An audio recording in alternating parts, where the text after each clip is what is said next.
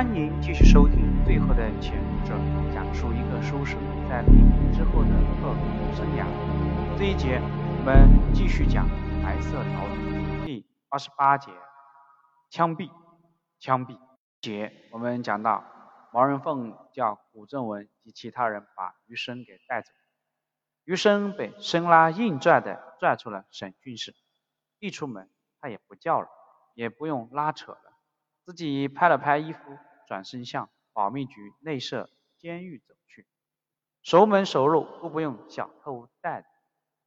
几个愣神的小特务赶紧追上了余生的脚步。古正文看到这个画面，心里也佩服余生的表演，略施小计就将自己放走共党嫌疑的罪过引到两位保密局大佬的矛盾上去，自己还在那里一声的喊冤。我且看你下面怎么收场。余生现在的心态更轻松了。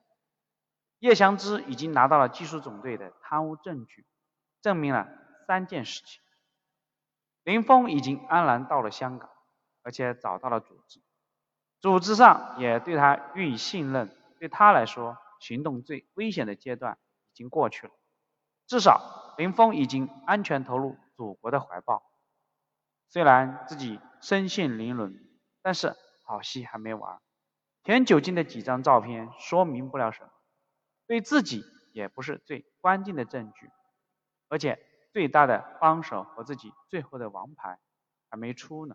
叶祥之稳住了毛人凤，稳不得下楼。毛人凤让一个小特务远远的跟着他。叶祥之估计田九金就在自己的办公室里面研究保险柜，他嘴角掠过一丝微笑。当走到他办公室的楼梯口的时候，他站住了一下，故意一拍脑袋，然后转身向一楼楼梯快步走去。后面的小特务给愣了一下，忙喊道：“叶处长，你要去哪儿？”叶祥之头也不回，只是大声回答了一句：“我去车里拿我的包。”他快走几步，跑到门外。由于他的身份。路过的特务不仅没有人拦他，还有的点头哈腰的给他问好。平日里总是彬彬有礼的叶大组长，今天一反常态，也不搭理了，一路跑向楼门外，跟他的小特务看似不妙，也跟着跑了起来。叶祥之跑出大门，远远看见白世伟的车，他一边招手一边跑过去。白世伟看他着急的样子，估计是已经撕破脸了，赶紧启动汽车，风一样停到叶祥之的跟前。叶祥之拽开车门，跳了上去。白世伟不需打招呼，立刻轰油门向大门疾驰。叶祥之对门卫喊：“快开门，快开门，我有紧急公务。”门卫不敢怠慢行动处长，赶紧将大门打开。汽车一溜烟的钻了出去。白世伟冷静地问道：“我们现在去哪儿？”叶祥之斩钉截铁地说道：“八圣园。”八圣园乃蒋介石在台北的住所。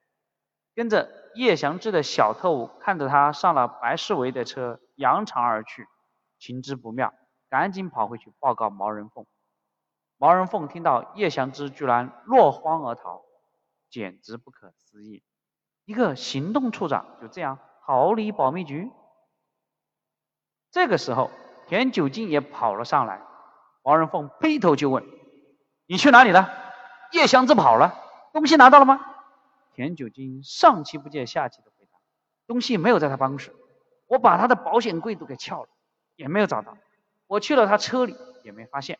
他既然跑了，证明那东西应该在白世伟的车上。”毛人凤知道事情要坏，没有想到。叶祥之居然能如此不顾一切，他马上下令紧急出动，务必把他拦回来。当追捕的人都派了出去，王仁凤狠狠地捶了一下桌面。本来事情都在他的掌控之下，没有想到现在是这个样子。叶翔之能去哪儿呢？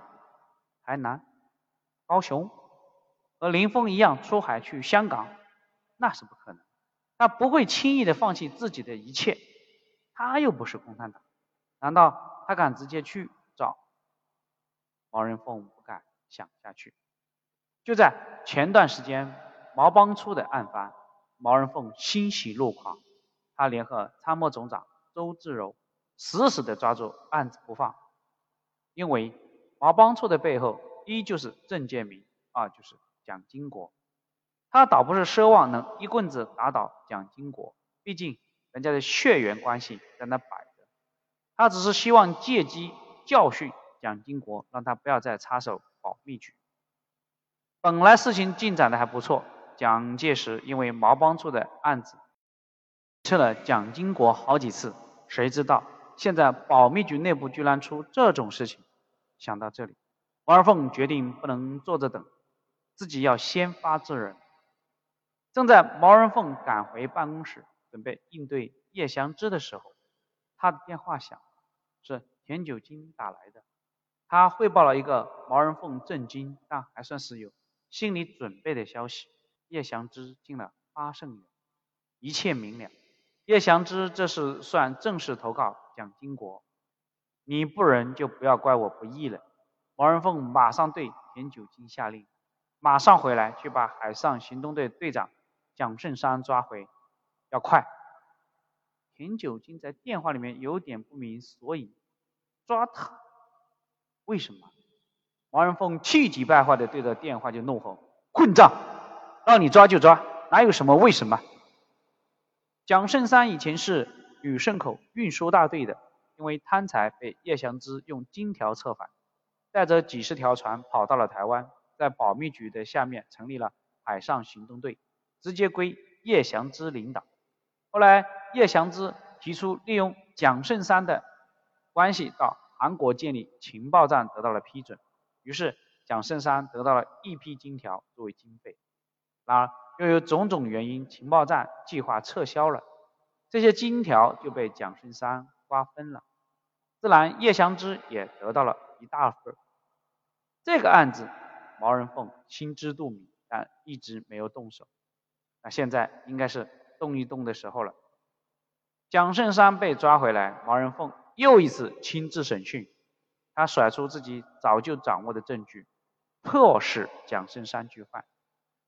蒋胜山倒是老实，看到局长大人都亲自上阵了，知道凶多吉少，索性全都招供。但是当毛人凤要他承认叶祥志也参与贪污，那就是死不松口。要说这蒋胜山也是个聪明人，看到毛人凤要把重点转移到叶湘之的时候，他就知道两位大佬肯定已经撕破脸了。这个时候自己按照毛人凤的指引下去，只有死路一条。如果死保叶湘之，没准儿还有一线生机。